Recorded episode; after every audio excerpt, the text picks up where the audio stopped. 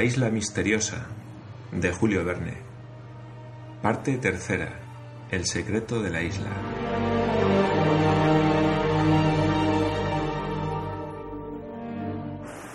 Capítulo 16. El capitán Nemo cuenta su vida y sus ideales. Al oír estas palabras, el hombre tendido en el sofá se levantó y vieron su rostro. Cabeza magnífica, frente elevada, mirada altiva, barba blanca, cabellera abundante y echada hacia atrás. Aquel hombre se apoyó con la mano en el respaldo del diván de donde acababa de levantarse. Su mirada era tranquila. Una enfermedad lenta le había consumido poco a poco, pero su voz parecía fuerte todavía cuando dijo en inglés y en tono que anunciaba gran sorpresa. No tengo nombre, señor mío. Yo le conozco a usted, contestó Cyrus Smith. El capitán Nemo fijó su mirada ardiente sobre el ingeniero, como si hubiera querido aniquilarlo. Después, cayendo sobre los almohadones del diván, murmuró ¿Qué importa? De todos modos voy a morir. Cyrus Smith se acercó al capitán Nemo y Gedeon Spilett tomó su mano, que encontró ardiendo.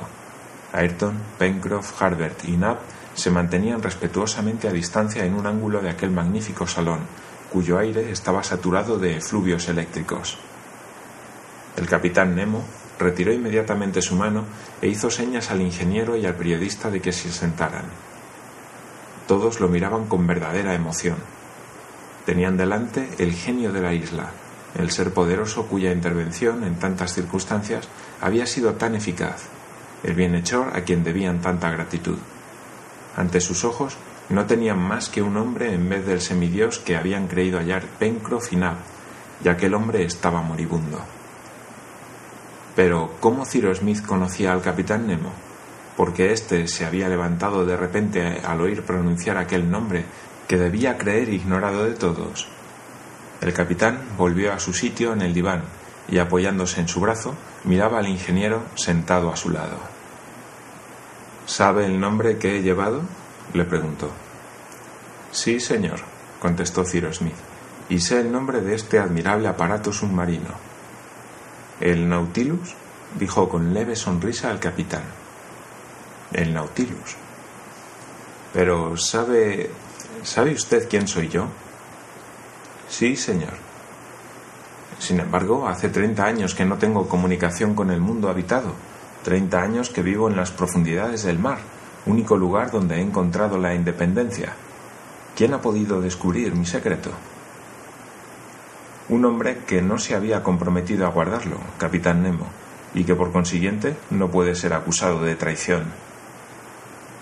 ¿Aquel francés que por casualidad vino a bordo hace 16 años? El mismo. Pero ¿no perecieron él y sus dos compañeros en el Maelstrom, donde el Nautilus había penetrado? No, señor. Y bajo el título de Veinte mil leguas de viaje submarino, se ha publicado una obra que contiene la historia de usted. Mi historia de unos meses, señor mío, advirtió el capitán. Es verdad, repuso Ciro Smith, pero esos pocos meses de vida tan extraña han bastado para hacernos conocer a usted como un gran culpable, repuso el capitán Nemo, plegando sus labios con una sonrisa altanera como un rebelde puesto quizá fuera de la ley de la humanidad? El ingeniero no contestó. ¿Qué me dice usted? No soy yo quien debe juzgar al capitán Nemo, contestó Cyrus Smith, al menos en lo que concierne a su vida pasada. Ignoro, como todo el mundo, cuáles han sido los móviles de esta extraña existencia, y no puedo juzgar los efectos sin conocer las causas. Sin embargo, sé que una mano bienhechora se ha extendido constantemente sobre nosotros desde nuestra llegada a la isla Lincoln, que todos debemos la vida a un ser generoso, poderoso, y que ese ser es usted, capitán Nemo. Soy yo, contestó sencillamente el capitán. El ingeniero y el periodista se habían levantado. Sus compañeros se acercaron y la gratitud que rebosaba en sus corazones iba a manifestarse en ademanes y palabras. El capitán Nemo les detuvo con una seña y con voz más conmovida de lo que quizá habría querido, dijo, Cuando ustedes me hayan oído. Y el capitán, en pocas frases, claras y pronunciadas apresuradamente, dio a conocer su vida entera. Su historia fue breve y, sin embargo, para referirla, debió concentrar toda la energía que le quedaba. Evidentemente luchaba contra una extrema debilidad. Muchas veces Cyrus Smith le invitó a descansar, pero movió la cabeza como hombre que va a morir muy pronto, y cuando el periodista le ofreció sus cuidados, le respondió Son inútiles, mis horas están contadas. El capitán Nemo era un indio, el príncipe Dakar, hijo de un raja del territorio entonces independiente del Bundelkund y sobrino del héroe de India, Tipo Saib. Su padre le envió a Europa a la edad de 10 años para que recibiera una educación completa y con la secreta intención de que pudiese luchar algún día con armas iguales contra los que él consideraba opresores de su patria. Desde los 10 años hasta los 30, el príncipe Dakar, dotado de cualidades superiores, de gran corazón y mucho talento, se instruyó en todas las cosas. En las ciencias, en las letras y en las artes llevó sus estudios hasta las más distantes y elevadas regiones. El príncipe Dakar viajó por toda Europa. Su nacimiento y su fortuna hicieron que frecuentase la sociedad, pero las seducciones del mundo no lo atrajeron. Joven y guapo, permanecía serio, triste, devorado por la sed de aprender y por un resentimiento implacable que ocupaba su corazón. Aborrecía, odiaba el único país donde no había querido jamás poner su planta, la sola nación de la cual había rehusado constantemente sus proposiciones. Odiaba a Inglaterra tanto como en ciertos puntos la admiraba. El indio resumía en sí todo el odio feroz del vencido contra el vencedor.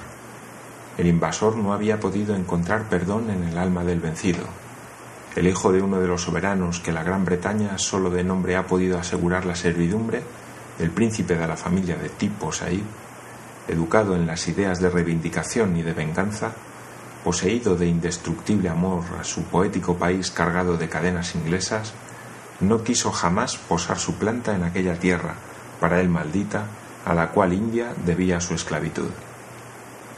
El príncipe Dakar llegó a ser un artista al que las maravillas del arte impresionaban noblemente, un sabio para quien nada de las altas ciencias le era desconocido, un hombre de Estado que se había formado en las cortes europeas. A los ojos de los observadores superficiales, pasaba quizá por ser uno de esos cosmopolitas, curiosos de saber, pero negligentes en obrar, por uno de esos opulentos viajeros, de alma fiera y platónica, que recorren incesantemente el mundo y que no pertenecen a ningún país. No era nada de esto. Aquel artista, aquel sabio, aquel hombre había permanecido indio por el corazón, indio por el deseo de venganza, indio por la esperanza que alimentaba de poder reivindicar un día los derechos de su país, de expulsar al extranjero y de devolverle su independencia. El príncipe Dakar volvió a Bundelkund el año 1849, donde se casó con una noble india cuyo corazón sangraba como el suyo por las desgracias de su patria. Tuvo de ella dos hijos a los que amaba con pasión, pero la felicidad doméstica no podía hacerle olvidar la esclavitud de India y esperaba una ocasión que al fin se presentó. El yugo inglés se había dejado sentir quizá demasiado pesadamente sobre las poblaciones indias. El príncipe Dakar tomó la voz de los descontentos e hizo pasar por sus ánimos todo el odio que él experimentaba contra el opresor. Recorrió no sólo las comarcas aún independientes de la península india, sino también las regiones directamente sometidas a la administración inglesa. Recordó los gloriosos días de Tipo Saib, que había muerto heroicamente en Sringapatán en defensa de su patria. En 1857 estalló la revolución de los cipayos, de la cual fue el alma el príncipe Dakar, que la organizó en inmensa escala. No solo puso su talento y sus riquezas al servicio de aquella causa, sino también su persona. Peleó en primera fila y arriesgó su vida como el más humilde de aquellos héroes que se habían levantado para liberar a su país. Fue herido diez veces en veinte encuentros y no había podido encontrar la muerte cuando los últimos soldados de la independencia cayeron bajo las balas inglesas. Jamás el poder británico en India corrió tanto peligro, y si, como habían esperado, los cipayos hubieran recibido socorros del exterior, habrían puesto término a la dominación de la Gran Bretaña en Asia. El nombre del príncipe Dakar fue ilustre entonces, y el héroe que lo llevaba no se ocultó, sino luchó abiertamente. Su cabeza fue puesta a precio, y no se encontró un solo traidor que la entregara, pagándolo por él su padre, su madre, su mujer y sus hijos, antes de que pudiese conocer los peligros que por su causa corrían. El derecho, esta vez, también había caído ante la fuerza, pero la civilización no retrocede jamás y parece que toma de la necesidad todos sus derechos. Los cipayos fueron vencidos y el país de los antiguos rajás volvió a caer bajo la dominación más estrecha de Inglaterra. El príncipe de Alcar, que no había muerto, volvió a las montañas de Bundelkund. Allí, solo, lleno de tristeza contra todo lo que se llamaba hombre, dominado por el odio y el horror del mundo civilizado, queriendo huir para siempre, recogió los restos de su fortuna, reunió veinte de sus más fieles compañeros y un día desaparecieron todos. ¿Dónde había ido el príncipe Dakar a buscar aquella independencia que se le negaba en la tierra habitada? Bajo las aguas, en las profundidades del mar, donde nadie podía seguirlo. Al hombre guerrero le sustituyó el hombre sabio. Una isla desierta del Pacífico le sirvió para establecer sus arsenales y allí, con arreglo a sus planos, fue construido un submarino. La electricidad, de la cual, por medios que serán conocidos algún día, había sabido utilizar la inconmensurable fuerza mecánica, que sacaba de manantiales inagotables, fue empleada para todas las necesidades de su aparato flotante, como fuerza motriz, fuerza iluminadora y fuerza calorífica. El mar, con sus tesoros infinitos, sus miríadas de peces, sus cosechas de algas y de sargazos, sus enormes mamíferos, y no solamente todo lo que la naturaleza mantenía en él, sino también todo lo que los hombres habían perdido, bastó para satisfacer ampliamente las necesidades del príncipe y de su tripulación, con lo cual pudo llevar a cabo su más vivo deseo, puesto que no quería tener ninguna comunicación con la Tierra. Dio a su aparato submarino el nombre de Nautilus, y así el de Capitán Nemo. Desapareció bajo los mares. Durante muchos años, el capitán visitó todos los océanos, de un polo a otro. Paria del universo habitado, recogió en los mundos desconocidos admirables tesoros. Los millones perdidos en la bahía de Vigo en 1702 por los galeones españoles le proporcionaron una mina inagotable de riquezas, de las cuales dispuso anónimamente en favor de los pueblos que luchaban por la independencia de su país.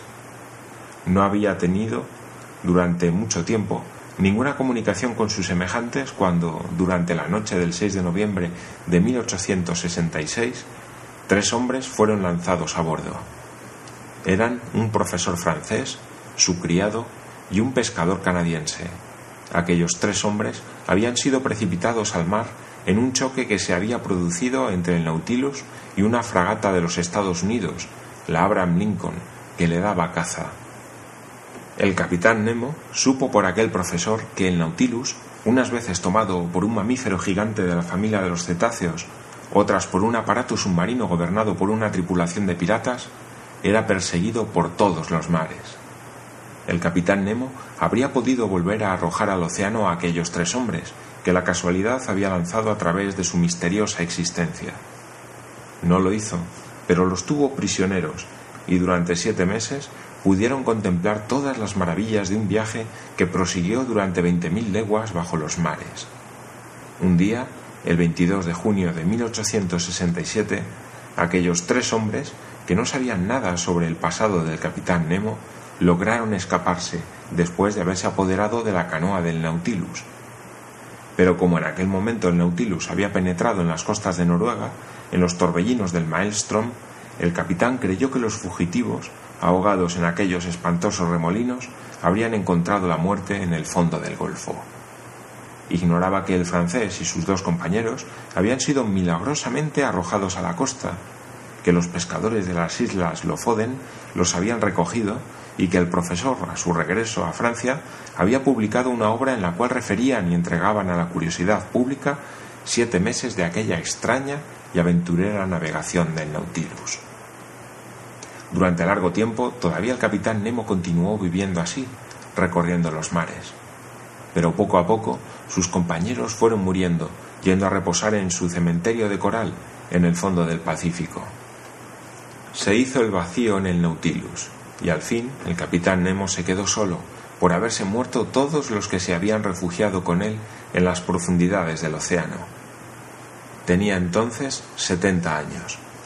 Cuando se vio solo, logró llevar su Nautilus hacia uno de los puertos submarinos que le servían algunas veces de puntos de escala. Era bajo la isla Lincoln, y ahora daba asilo en aquel momento al Nautilus. Seis años hacía que el capitán estaba allí, esperando la muerte, es decir, el instante de reunirse con sus compañeros, cuando la casualidad le hizo asistir a la caída del globo que llevaba a los prisioneros sudistas. Revestido de su escafandra, se paseaba bajo las aguas a pocos cables de la orilla de la isla cuando el ingeniero fue precipitado al mar. Un movimiento de bondad impulsó al capitán y salvó a Ciro Smith. Al principio quiso huir de los cinco náufragos, pero su refugio estaba cerrado, y a causa de una elevación de basalto que se había producido bajo el influjo de acciones volcánicas, no podía atravesar la entrada de la cripta, porque si había bastante agua para que una ligera embarcación pudiera pasar la barra, no había la suficiente para el Nautilus, cuyo calado era relativamente considerable. El capitán Nemo se quedó observando lo que hacían aquellos hombres arrojados sin recursos a una isla desierta, sin querer ser visto de ellos. Poco a poco al verlos honrados, enérgicos, unidos los unos a los otros por una amistad fraternal, se interesó en sus esfuerzos y, a pesar suyo, penetró en todos los secretos de su existencia. Por medio de la escafandra le era fácil llegar hasta el fondo del pozo interior del palacio de granito y, trepando por las puntas de las rocas hasta el orificio superior, oía a los colonos referir el pasado y estudiar el presente y el futuro. Por ellos conoció el inmenso esfuerzo de América contra América para abolir la esclavitud. Sí, aquellos hombres eran dignos de reconciliar al capitán Nemo con la humanidad, a la cual tan honradamente representaban en la isla. El capitán Nemo había salvado a Ciro Smith. Él también llevó el perro a las chimeneas, le lanzó de las aguas del lago, hizo encallar en la punta del pecio aquella caja que contenía tantos objetos para los colonos, les envió la canoa por la corriente de la Merced, les arrojó las cuerdas desde el Palacio de Granito tras el ataque de los monos, les comunicó la presencia de Ayrton en la isla Tabor por medio del documento encerrado en la botella, hizo saltar el brick por el choque de un torpedo dispuesto en el fondo del canal, salvó a Harbert de una muerte cierta llevando el sulfato de quinina, y en fin, hirió a los presidiarios con aquellas balas eléctricas cuyo secreto poseía y que empleaba en sus cazas submarinas. Así se explicaban tantos incidentes que parecían sobrenaturales y que eran otros tantos testimonios de la generosidad y del poder del capitán. Aquel misántropo tenía sed de bien. Le quedaban útiles consejos que dar a sus protegidos, y por otra parte, sintiendo latir su corazón y debilitarse sus fuerzas por la proximidad de la muerte, envió a buscar como es sabido, a los colonos del Palacio de Granito mediante un alambre que unió al de la dehesa con el Nautilus, el cual tenía también un aparato alfabético. Quizá no lo hubiera hecho si hubiese sabido que Ciro Smith estaba tan al corriente de su historia que le saludó con el nombre de Capitán Nemo. El capitán había terminado la relación de su vida. Ciro Smith tomó entonces la palabra recordó todos los incidentes que habían ejercido sobre la colonia tan saludable influencia, y en nombre de sus compañeros y en el suyo, dio las gracias al ser generoso a quien tanto debían. Pero el capitán Nemo no pensaba reclamar el premio de los servicios que había hecho.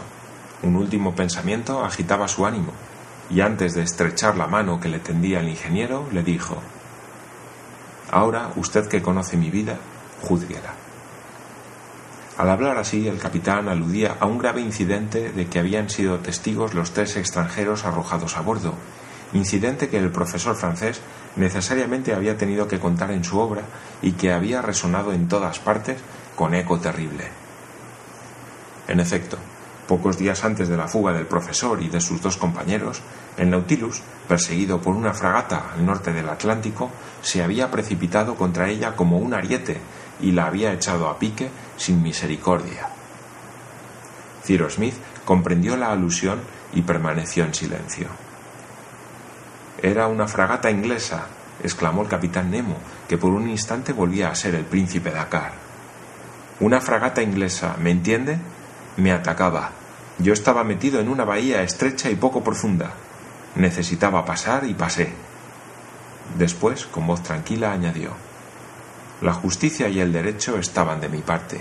He hecho en todas partes el bien que he podido y también el mal que he podido hacer. La justicia no consiste solamente en el perdón. ¿Qué piensan ustedes de mí, señores? Ciro Smith tendió la mano al capitán y contestó a su pregunta con voz grave. Capitán, su error consiste en haber creído que podía resucitar el pasado y oponerse al progreso necesario. Es un error que unos admiran y otros condenan, y que sólo Dios puede juzgar y la razón humana absolver. El que se equivoca con buena intención puede ser combatido, pero no debe dejar de ser estimado. Su error no excluye admiración, y su nombre nada tiene que temer del juicio de la historia, la cual ama las locuras heroicas sin dejar de condenar los resultados que producen. El pecho del capitán Nemo se levantó y su mano se tendió hacia el cielo. ¿He tenido razón o no? murmuró. Ciro Smith repuso.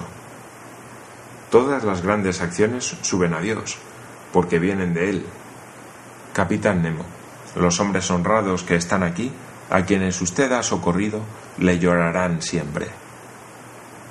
Harbert se había acercado al capitán, dobló las rodillas, tomó su mano y la besó. Una lágrima se deslizó por las mejillas del moribundo al decir Hijo mío, te bendigo.